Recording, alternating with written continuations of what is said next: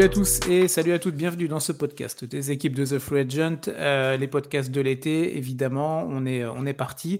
Vous avez déjà pu retrouver lundi le premier podcast de l'été avec euh, le top 5, le top 5 de nos joueurs français, euh, donc tout confondu entre ceux qui sont actuels et ceux qui ont joué dans le passé. Et là, bah, en fin de semaine, on est sur le grenier, grenier qui va être en, lien avec le top 5 des Français, mais je vous en parle un petit peu plus en longueur dans quelques instants. Avant, j'accueille évidemment eh ben, les deux partenaires qui étaient avec moi lundi, Max et Axel. Bonjour messieurs.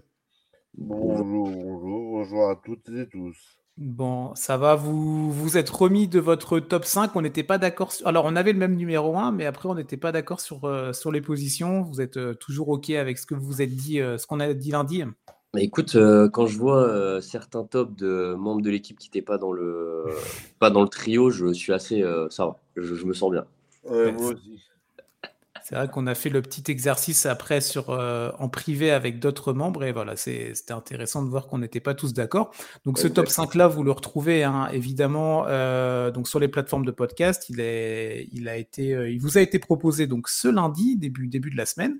Euh, donc n'hésitez pas à aller le réécouter pour avoir, euh, bah, pour pouvoir vous faire votre propre avis et écouter un petit peu nos, avis euh, objectifs, bien entendu. Et donc, comme on vous a expliqué dans ce podcast, podcast-là, cet été, on vous en propose donc un en début de semaine, le top 5 sur une thématique différente évidemment chaque semaine, et en fin de semaine, le grenier avec une, petite passerelle par rapport à ce top 5. Donc là, comme on était sur les Français en NBA, on a décidé avec, avec les camarades de, de, alors on va pas tous les aborder évidemment, mais de revenir sur certains noms, certains que vous connaissez, peut-être d'autres que vous connaissez moins, revenir sur les cursus, les carrières, euh, comment ils sont arrivés en NBA, comment tout cela s'est fait pour eux. Il y a des réussites, il y a des échecs, on va pouvoir voir ça ensemble, messieurs. Est-ce que ça vous va? Oui, très bien. Ouais, très bien. Euh, alors, avant de vous donner la main, moi je voulais quand même, on n'en avait pas trop trop parlé lors du, du, premier épisode, on l'avait abordé mais sans vraiment en parler. Euh, petit homme, alors on avait parlé de Tariq Abdoulouad, rappelez-vous, donc c'était le premier joueur français qui avait été drafté à jouer en NBA. Vous en aviez très bien parlé, messieurs, donc on va pas revenir nécessairement dessus.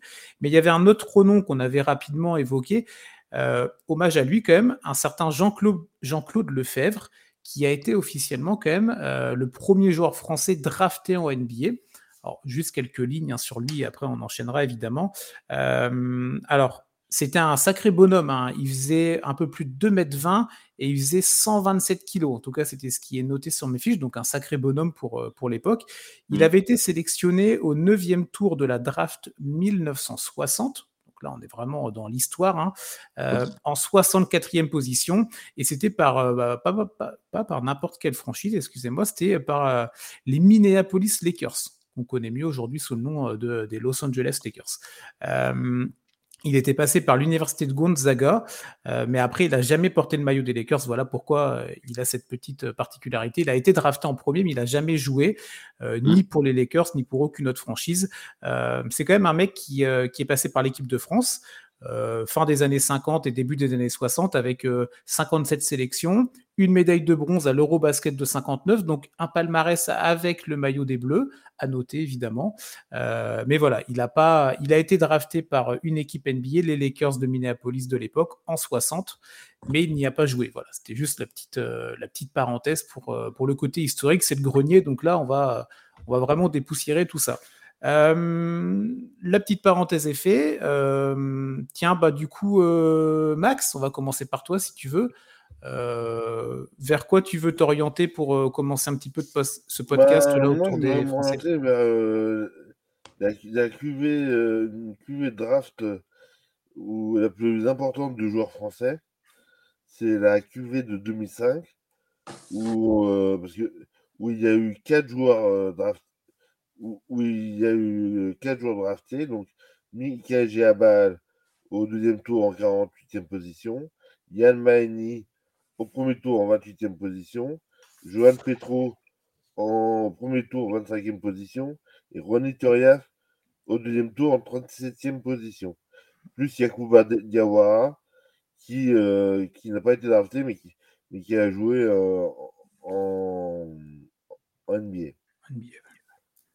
Donc, donc, du coup, en fait, de ces joueurs-là, il y en a deux qui ont des bagues.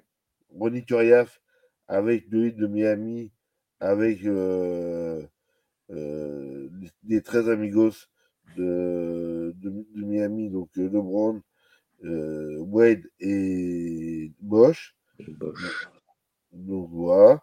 Maini avec le titre des Mavericks avec Dirk Nowitzki, mhm. qui a quand même eu, qui a quand même disputé 618 matchs de, saison régulière et 67 de playoffs. Mm.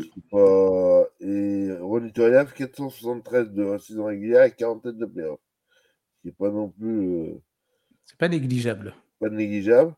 Après, euh, après dans, cette QV, Michael Aval, qui est vite, qui est plutôt euh, retourné assez vite en France, puisqu'il n'a joué que deux ans. il avait été drafté par les Supersonics et après il, avait joué au, au Timberwolves en 2013, mais il a joué deux ans réellement. Euh, Johan Petro a jamais réussi à faire trop sa place. Il a eu une belle carrière. Il a quand même joué 473 matchs. Mais bon, il n'a jamais réussi à s'imposer réellement dans une équipe. Il est passé lui aussi par, les Sonics, qui, qui, sont devenus Thunder, les Nuggets, les Nets. Et il a fini sa carrière aux Hawks. Et en fait, et, comment je pourrais dire? Cette draft représente vraiment le fait que on peut réussir déjà en étant drafté en au deuxième tour, alors que mmh. personne ne l'attend. On peut être drafté au premier tour et avoir du mal, parce que à, l'époque, 25e euh, choix, c'était c'était euh, c'était très très bien, donc au premier tour. Et donc, du coup, euh, voilà, moi, moi c'était ce, je voulais revenir sur cette QV-là, parce que pour, pour montrer que euh, ben, parcours, cinq histoires, euh, cinq vécus, plus ou moins longs, plus ou moins courts, avec des réussites et des échecs. Ouais, c'est c'est vrai qu'aujourd'hui, c'est une des, une des choses qui, qui va falloir. Bah, qu'on espère que vous retiendrez de, ce podcast-là, c'est que c'est vrai qu'aujourd'hui, on a des attentes élevées, euh, on voit des joueurs français de drafter de plus en plus haut. Bon, bah la Victor numéro 1, là, c'est vraiment le sommet, mais quand on regarde sur les dernières années, euh, que ce soit Kylian Hayes ou d'autres noms, qui, ou même Ni, Franck Nilikina, qui ont été draftés en top 10, ça devient presque je dis bien presque un peu banal, mais il faut revenir en arrière, et c'est aussi le but de cette émission-là, et de se dire, bah, je suis totalement d'accord avec toi, que eh ben, quand déjà tu étais drafté au premier tour, début 2000, c'était une vraie, c'était une vraie réussite en tant que, en tant que joueur français, même en tant qu'Européen. Et euh, il faut toujours revenir en arrière pour voir l'évolution en fait. Et, comme tu le dis très bien aussi, euh, il n'y a pas de, vérité absolue. Tu peux être drafté au premier tour et avoir une carrière un peu compliquée, en fin de premier tour et être champion, au deuxième tour et être champion. Il y a vraiment à côté, euh, bah, faut arriver au bon endroit au bon moment aussi. Il y a pas, la draft est un élément important, mais pas que. Mm, mm. c'est clair. Le, chemin est compliqué et on se rend pas compte en tant que fan, mais euh, c'est vraiment plus compliqué que ça. Hein. Et c'est mm. pas parce qu'ils n'ont pas des qualités, c'est juste que la NBA c'est tellement fermé, tellement compétitif entre les joueurs que c'est la jungle. Oui, parce ah que bah déjà. Totalement. Le fait d'être euh, le fait d'être drafté montre bien que déjà tu as des qualités intrinsèques, tu as été scouté, tu as été euh, observé, euh, même si aujourd'hui, alors l'observation elle est encore plus forte qu'à l'époque, hein, faut toujours penser à ça également, mais il y avait quand même des gens qui venaient te voir en Europe, en France, dans les salles et tout pour t'observer. Donc c'est que tu as les qualités de base, mais après voilà, c'est vrai qu'il y a un côté, bah, il faut tomber dans une bonne organisation, dans une, une organisation qui a besoin de toi aussi à ce moment-là, parce que euh, oui, alors en général, quand on draft un joueur, c'est qu'on a besoin de lui, hein, euh, mais mmh. il, y a aussi eu euh, des fois où des joueurs bah, ont, été, mis ont été choisis par des équipes, mais finalement, bah, c'était un petit peu bouché au niveau de leur poste et ça s'est avéré compliqué. Mmh, mmh, toi, Axel, qu'est-ce qui, est-ce qu'il y avait des noms, des parcours en particulier sur lesquels tu voulais revenir dans, dans, ce, dans cette émission alors moi, c'était plus sur le fait que, euh, bah, c'est, ça rejoint parfaitement ce qu'on venait de dire, que euh, c'est pas parce que, euh, enfin, on, réussit pas en NBA. Si on ne réussit pas en NBA, c'est pas parce qu'on est mauvais ou qu'on n'a pas des qualités. C'est juste que, par exemple, c'est des situations, c'est des moments. Donc, je prends l'exemple de Antoine Rigaudot. Hmm. donc, l'un des meilleurs meneurs français, je pense, je peux le dire, qui a vraiment marqué le basket européen. Dans différents pays d'Europe, en Italie, à Cholet, en France. il a vraiment été important dans le basket européen. Il a eu sa chance en NBA, donc au, Mavericks. C'était à l'époque de Don Nelson. il a eu sa chance et ça a été pas du tout. Ça s'est pas passé du tout comme on aurait pu l'imaginer. Il n'a pas réussi à s'adapter. Euh, il a très vite été bench d'ailleurs. Et euh, alors que pourtant le, joueur est, incroyable, mais malheureusement il a juste pas su se faire à la, à la, à la NBA, au jeu, je ne sais pas, à la dimension physique peut-être, c'est vrai qu'elle est différente. Moi je pense qu'il y a une question de statut aussi. C'est-à-dire que euh, lui, c'était une star en Europe. C'est peut-être un, des plus. Parmi les plus grands joueurs qui vont évoluer en Europe, en ah. Euroleague. C'est vrai que ça doit faire un choc, effectivement. Et alors, il s'est retrouvé euh, en bout de banc, il joue 11 matchs, il n'est même pas drafté. Ils, ils, le font nier, il, signe. Mais surtout que de, de, mémoire, euh, avant d'aller à Dallas, il avait fait une Summer League, je crois, mais avec une autre équipe. Et qu'il avait trouvé ça, enfin, le concept, il trouvait ça horrible en mode c'est juste des mecs qui veulent un contrat. Euh... c'est la jungle, quoi. Ah c'est vrai qu'il y a un choc de culture aussi, euh, que ce soit du côté du joueur ou du côté de la franchise qui voit arriver le mec. Euh, ils se ouais, ok, quoi. Tout en sachant ses qualités, hein, évidemment. Je dis pas que s'ils le font venir, c'est qu'ils savent qu'il a des qualités, hein, mais. Donc euh, ouais, peut-être incompréhension aussi. Ils l'ont fait jouer euh, pas forcément dans sa position naturelle, dans ce qu'il savait faire. Donc forcément, après, c'est un peu des deux côtés. Quoi. Les, les torts. Et, du coup, bah, ouais, ça n'a pas du tout marché. Il est rentré en Europe dans la foulée. Et, voilà, c'est tout. La NBA, c'était pas fait pour lui à ce moment-là. Il y a vraiment eu un côté moment raté entre, mm. entre la, ligue, la ligue américaine peut-être et et ce joueur-là qui, euh, voilà, qui, est, qui est dans l'histoire du basket français. Est-ce que c'était pas trop tôt? Est-ce que. Euh, non, c'était tard. Trop ah tard, du coup. Donc, euh, Oui, mais je veux dire trop tôt par rapport à, au côté, toi, à cette ah, époque-là, dans l'histoire, toi, les, les, les Européens, c'était bah, pas. Écoute, en 2003, hein, c'est. Oui, c'est bah, oui, oui, c'est vrai que c'est pas non plus les, années 90. Tu, je pense que Don Nelson n'a pas été du tout.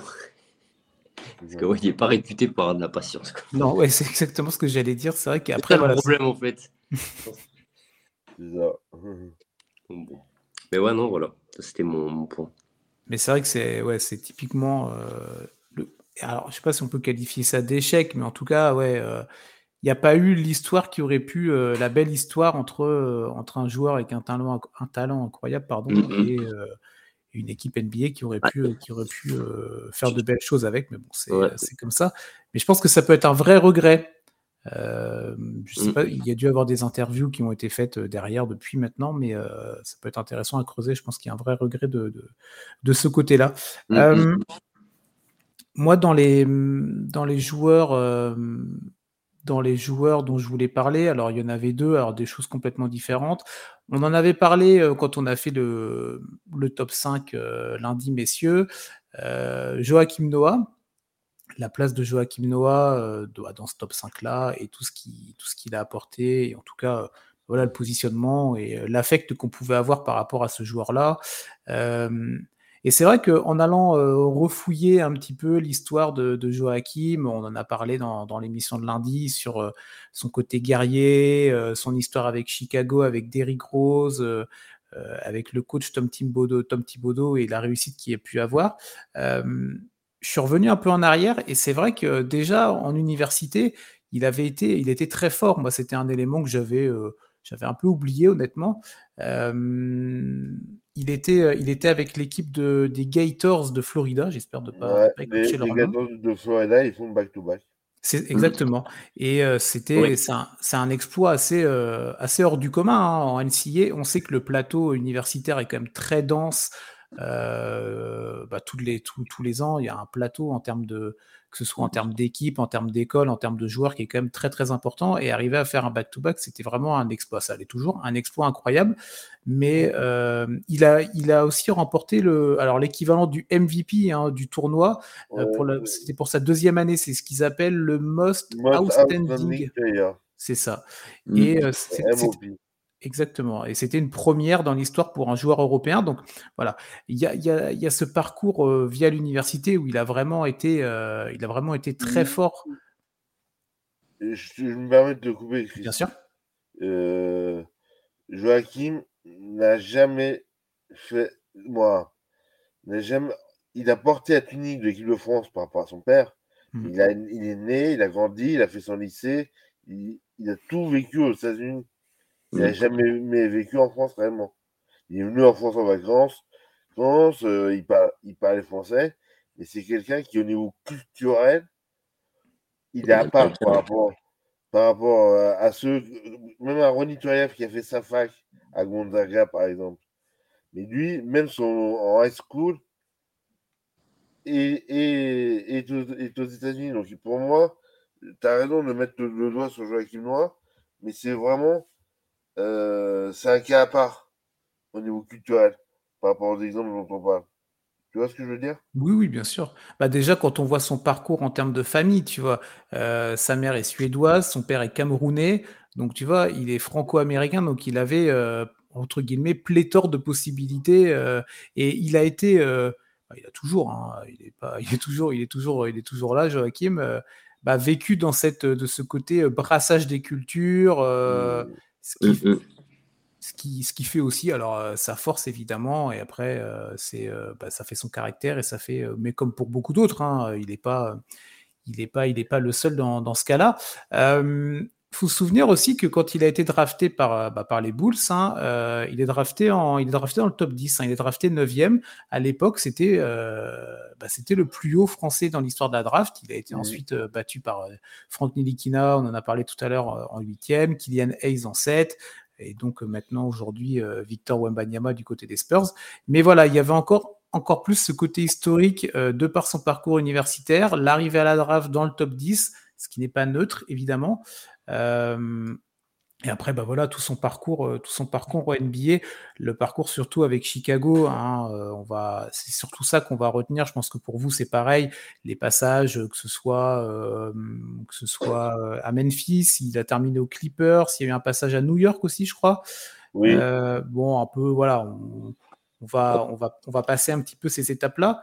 Bah, je me permets. Ouais, de... quand même rappeler qu'il a été, c'est le seul Français à ce jour avoir été sur le podium pour le titre de MVP de la saison. Ouais. Troisième. plus, plus euh, premier français, meilleur défenseur de l'année.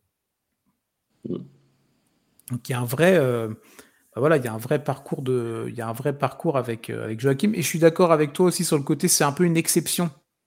ce que tu disais tout à l'heure, je, je, te rejoins, je te rejoins là-dessus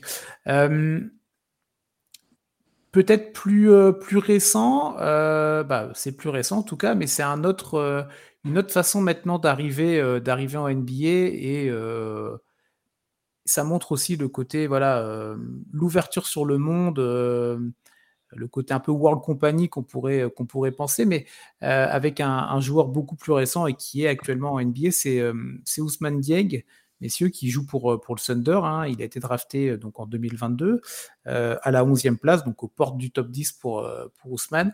alors, comme beaucoup de joueurs français, il a été formé à l'INSEP. Hein. Il fait partie de, de, tous ces jeunes joueurs qui sont passés par, bah, par la référence en France hein, pour, pour les sportifs. Et lui, du coup, donc formé en France, et il a décidé de faire un choix. alors, déjà à l'époque, pardon, avant de parler sur son choix, euh, en, lisant un petit peu sa bio et tout ça, euh, déjà, il a, il a très vite eu des récompenses, tout ça. Euro 2019 avec les moins de 16 ans en équipe de France, médaille d'argent pour lui, et il a joué à l'époque déjà avec un certain Victor Wembanyama. Euh, ils se sont déjà croisés à cette époque-là quand il jouait, quand il jouait chez les jeunes. Il y a plein d'exemples, hein, plus, plus anciens avec Boris, Tony, qui, bah, qui, Ouais, Ronnie, c'est ça, qui se sont fréquentés d'abord euh, bah, dans le cadre. Ils sont en Europe à Split en. Euh, attends, je vais te dire ça tout de suite. Mmh euh, ils sont champions d'Europe en. Euh, je retrouve. il, est champion d'Europe avec. alors, je crois que c'est en 2001, si je dis pas de bêtises. D'accord. Bon, allez, allez, allez regarder ça pour, pour, pour être sûr. Mais voilà, en tout cas, pour, pour Ousmane Dieng, il y avait déjà, voilà, il, a côtoyé de futurs, de futurs joueurs, bah, comme on a dit, avec Parma et Victor. Et donc, petite parenthèse fermée, choix de parcours particulier, et on pourra en parler après si vous êtes OK, c'est direction, bah, direction l'Océanie et euh, il a décidé de, en fait, de compléter un petit peu sa formation, son cursus avant d'arriver en NBA, euh, dans une équipe qui est rattachée à la Ligue australienne. Alors, c'est les New, les New Zealand Breakers, excusez-moi, euh, c'est le nom de l'équipe. et c'est le premier Européen qui va profiter du programme qui s'appelle la NBL Next Stars.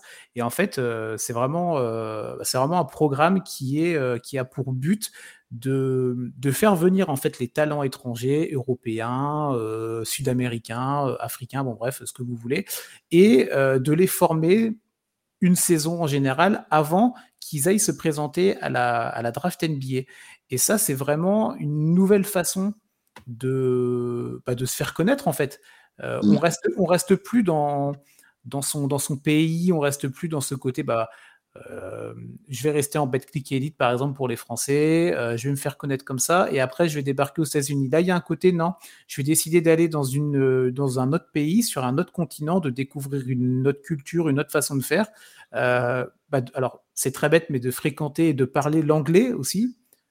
Que là-bas, mmh. pas... Et, et c'est vrai que pour nous, bon, ça peut paraître assez anecdotique, mais c'est fondamental en fait dans, le, dans la construction du joueur bah, c'est vrai que si tu si tu maîtrises pas la langue, euh, c'est tout con, mais euh, ça peut être un petit peu compliqué en termes d'insertion. Je sais pas ce que vous en pensez de ce côté-là. Euh, c'est alors il n'y a pas que lui maintenant, il y a eu plein de joueurs, hein, que ce soit C'est ça. Il y a même d'autres nationalités, hein, et ça devient une sorte de nouveau vivier pour la NBA. Je sais pas, vous en pensez quoi? C'est bien, mmh. c'est intéressant euh, Je sais pas, vous en pensez quoi? Moi, j'aime bien dans le sens où, euh, comme tu disais, ça peut préparer à la NBA et rien que dans le sens où, euh, au lieu de rester en France toute sa, tout son cursus, entre guillemets, tu as entre guillemets un premier déracinement. Enfin, tu mmh. pars là-bas, tu restes un an. En plus, c'est enfin, c'est compétitif. Tu es dans une vraie équipe. Tu pas en NCA avec que des jeunes. pas jeunes. Après, il y en a des un peu moins jeunes, mais là, vraiment, tu as un effectif normal et euh, je trouve que c'est vraiment, c'est vraiment pas mal. Moi, j'adore l'idée. En bah, plus, moi, moi, perso, pour moi, c'est un fiasco.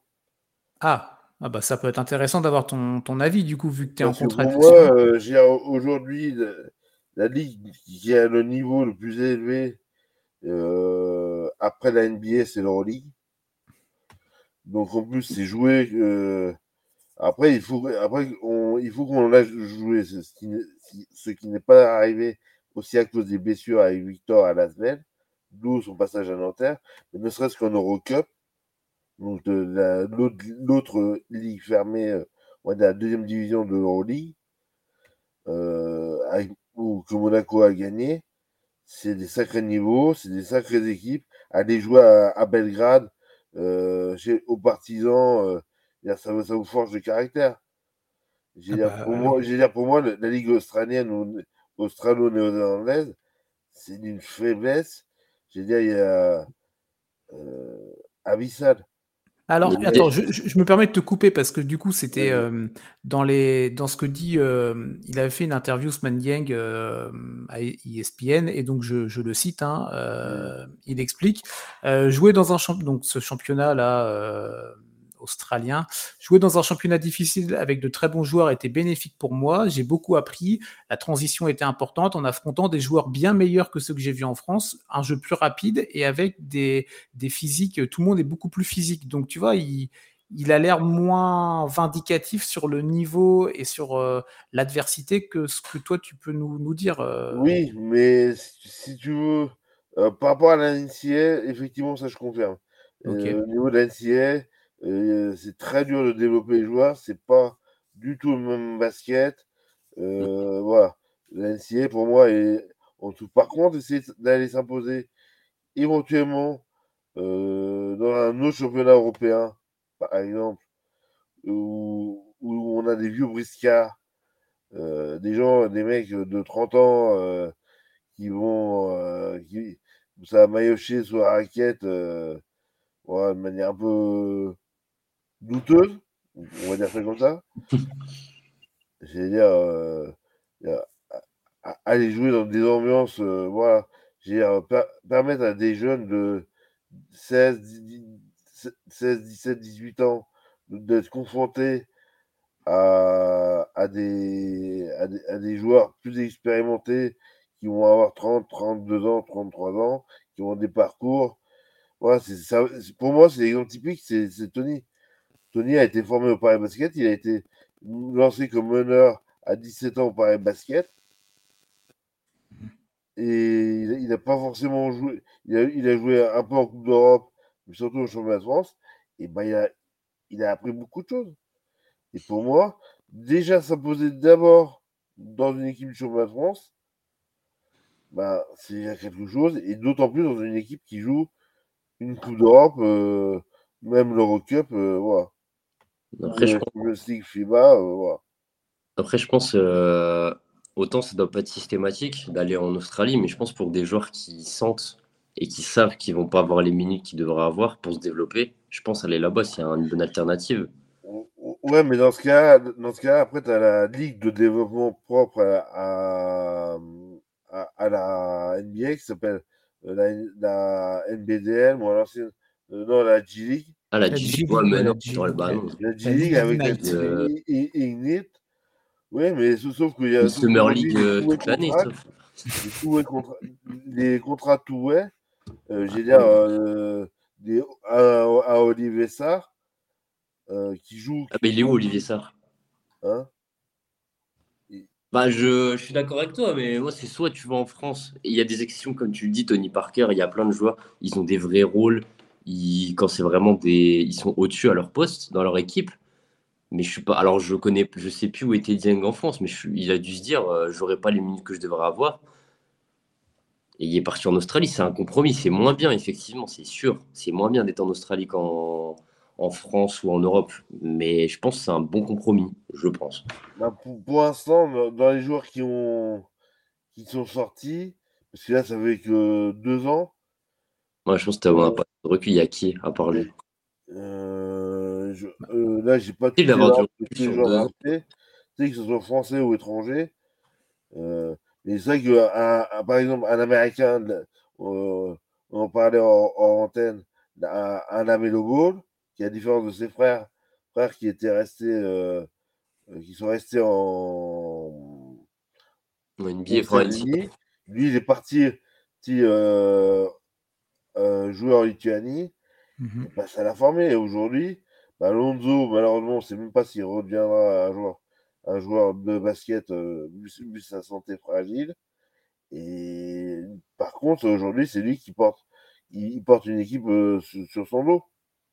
Non, mais je pense que c'est ça, enfin, c'est dénigrer euh, l'Australie euh, parce que pour dire que l'Europe, c'est, enfin, il y a du ah, bien, c'est moins bien, c'est sûr, mais au moins tu as du temps de jeu, Enfin, je pense. Hein. Oui, mais justement, oui, oui, oui, mais, oui, mais comme tu as, pour reprendre ce que tu disais et ton argumentaire que j'ai beaucoup aimé, euh, c'est la jungle la NBA.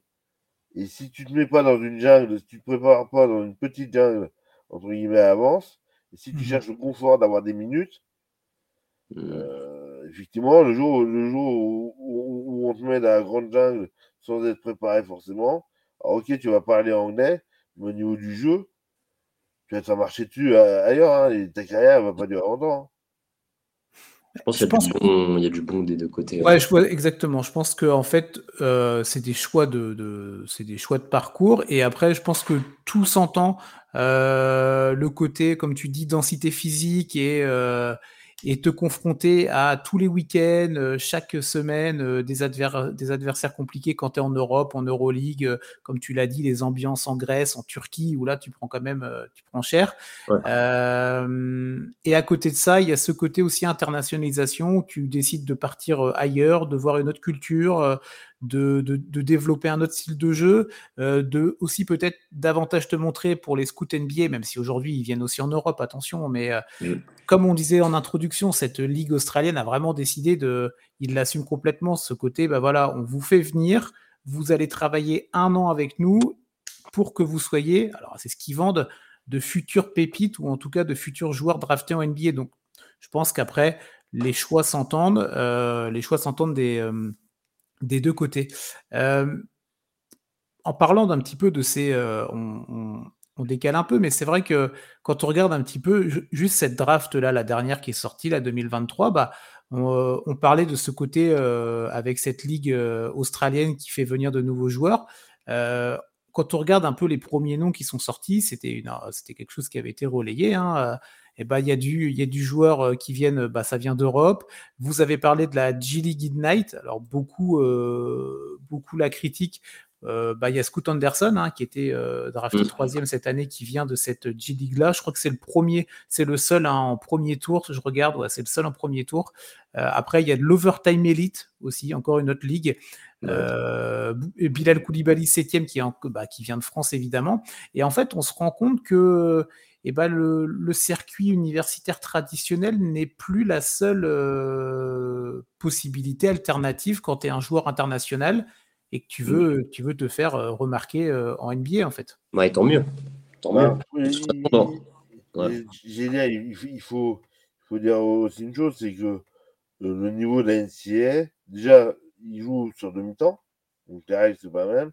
Les distances sont à 3, points. Puis le jeu, à moins, parce qu'aujourd'hui, la règle, NBA, depuis, ça s'appelle la jurisprudence Kobe LeBron, où tu peux plus sortir de lycée et aller directement en NBA, tu es obligé de passer, de faire au moins un an, un an à la fac. Si tu fais ce parcours-là. D'où l'intérêt, c'est là où je vous rejoins, d'aller dans des ligues euh, parallèles, on va dire, donc en Australie, euh, dans la Team Ignite, euh, directement. Donc de, de devenir professionnel, ce qui permet d'être euh, éligible à la draft plus jeune et plus tôt. Vous voyez ce que je veux dire? Oui. Mmh. C'est là où je vous rejoins sur le fait qu'effectivement, c'est aller plus vite. Mais là, le, le rookie de l'année dernière, qui pour moi, euh, je, l'ai vu en universitaire, euh, j'avais vu au Final Four, euh, j'étais sûr qu'il allait faire un massacre en NBA, Paolo Banquero. Oui. c'est un monstre. C'est pas pour rien qu'il est dans Team USA cette année à la Coupe du Monde. Oui, oui, après, tu as toujours des mecs qui vont sortir du bois, entre guillemets, et envie de te dire, quel que soit là où ils ont joué avant, on sait qu'ils vont performer en NBA, qu'ils ont, ils sont NBA euh, ready, comme, euh, comme on peut le dire. Euh, comme on peut le dire. tiens, juste pour donner la petite précision, là, le programme Next Star australien, il est depuis 2018-2019. Je suis sur leur, je suis sur leur site. Et tout à l'heure, vous parliez d'un nom, tiens, de nom un petit peu. Alors, c'est pas un gros nom, mais alors, c'est encore une fois le Thunder qui était cherché là. Terence Ferguson, par exemple. Mais de là, comme ça, j'ai dû penser, il n'y a pas Dyson Daniels qui vient d'Australie. Ouais, après, j'ai pas la liste, honnêtement. non, euh, mais, non, bien sûr, je me doute bien. Mais je crois qu'il vient de. Il, quand il est drafté, il est là-bas, je crois. Ok, bon. Je crois. À, regarder, à vérifier. Euh, mm. bon, c'était une petite, euh, petite, petite digression par rapport à notre, euh, à notre euh, grenier sur les Français. Mais voilà, c'est vrai qu'avec euh, cette, avec Ousmane Dieng, en tout cas, Dieng, pardon, avec cet exemple-là typique, on est sur une autre façon encore de vouloir arriver dans la grande ligue américaine et c'est une évolution qu'on aime ou qu'on n'aime pas, mais en tout cas, ça reste euh, une évolution, euh, une évolution de la, de la société et des, et des, mœurs, évidemment. Est-ce que vous avez, euh, messieurs, un dernier nom, quelque chose, un dernier truc que vous voulez aborder moi, moi, ce que je voudrais aborder, c'est sur les two-way contracts. Ok. Donc, il faut savoir, donc il y a les joueurs au premier tour, sélectionnés au premier tour, qui ont, un, qui ont un contrat garanti. Il y a les joueurs au second tour qui peuvent ou pas être signés. Euh, et il y a les joueurs qui vont, euh, qui peuvent avoir un tour et contrat, donc susceptibles de jouer, ils ont un nombre limité de matchs en NBA et euh, ils peuvent passer d'une ligue à l'autre, en, l'occurrence de la G-League, puisque la G-League, en fait, le principe, c'est comme en MLB ou même en hockey sur glace, ça se fait, c'est d'avoir, c'est-à-dire d'avoir des clubs affiliés.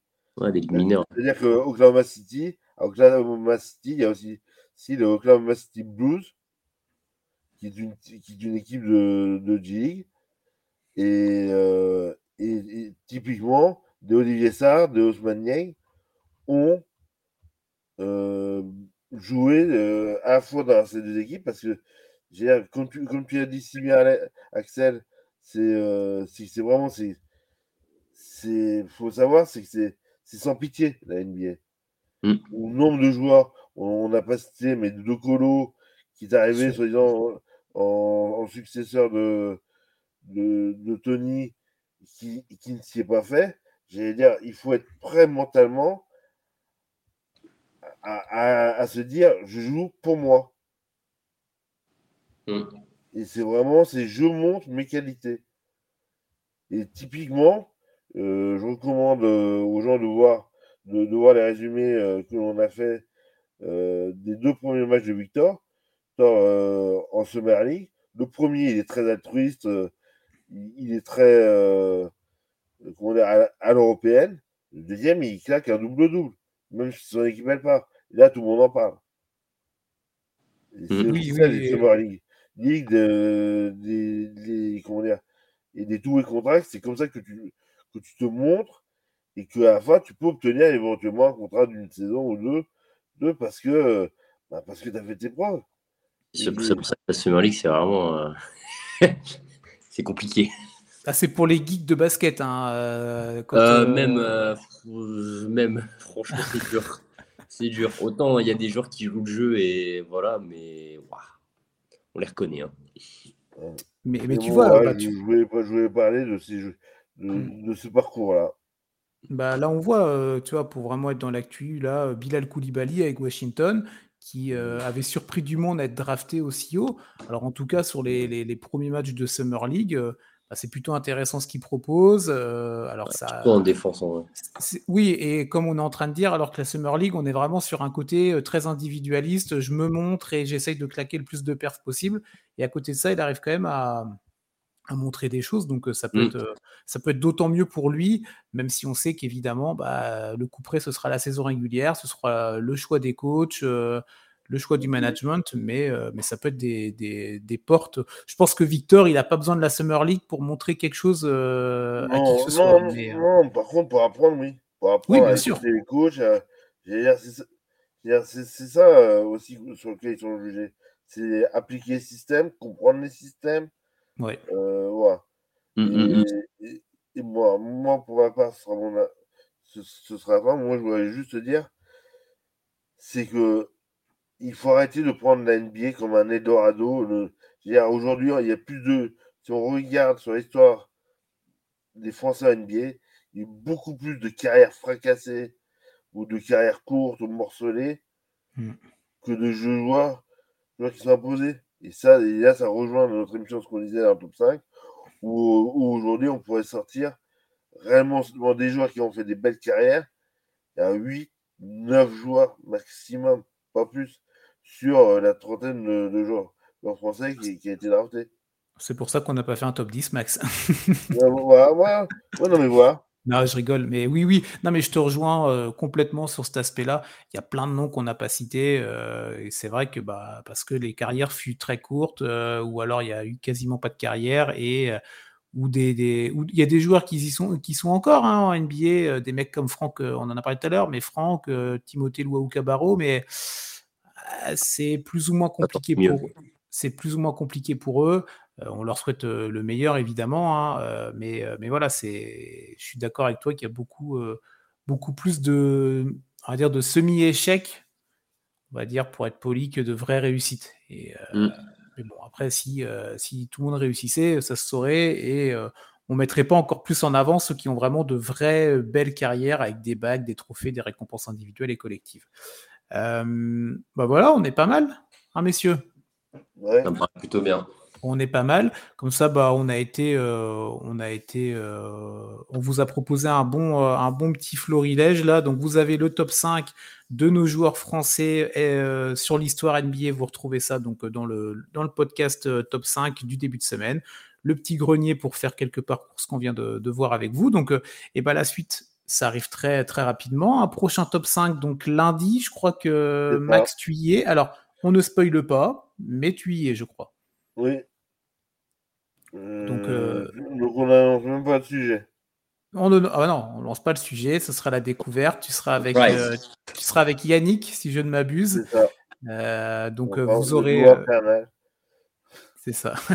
donc vous aurez la découverte donc lundi le prochain top 5 euh, de l'été, le prochain grenier donc ce sera également en fin de semaine prochaine avec euh, Yannick et Max. Euh, Axel et moi, bah, vous nous retrouverez au fur et à mesure des semaines, durant l'été évidemment. La petite équipe tourne et en tout cas, bah, on vous souhaite une bonne journée, bah, de bonnes vacances et merci messieurs pour cette première semaine de, podcast passé ensemble. Eh ben, merci à toi et merci à tous ceux qui nous écoutent tout est pas plateformes. N'hésitez pas à mettre des étoiles et à relayer aussi euh, et d'aller sur le site. Il y a plein de choses. La NBA ne s'arrête jamais. Allez, très bonne journée à vous. Ciao. Ciao.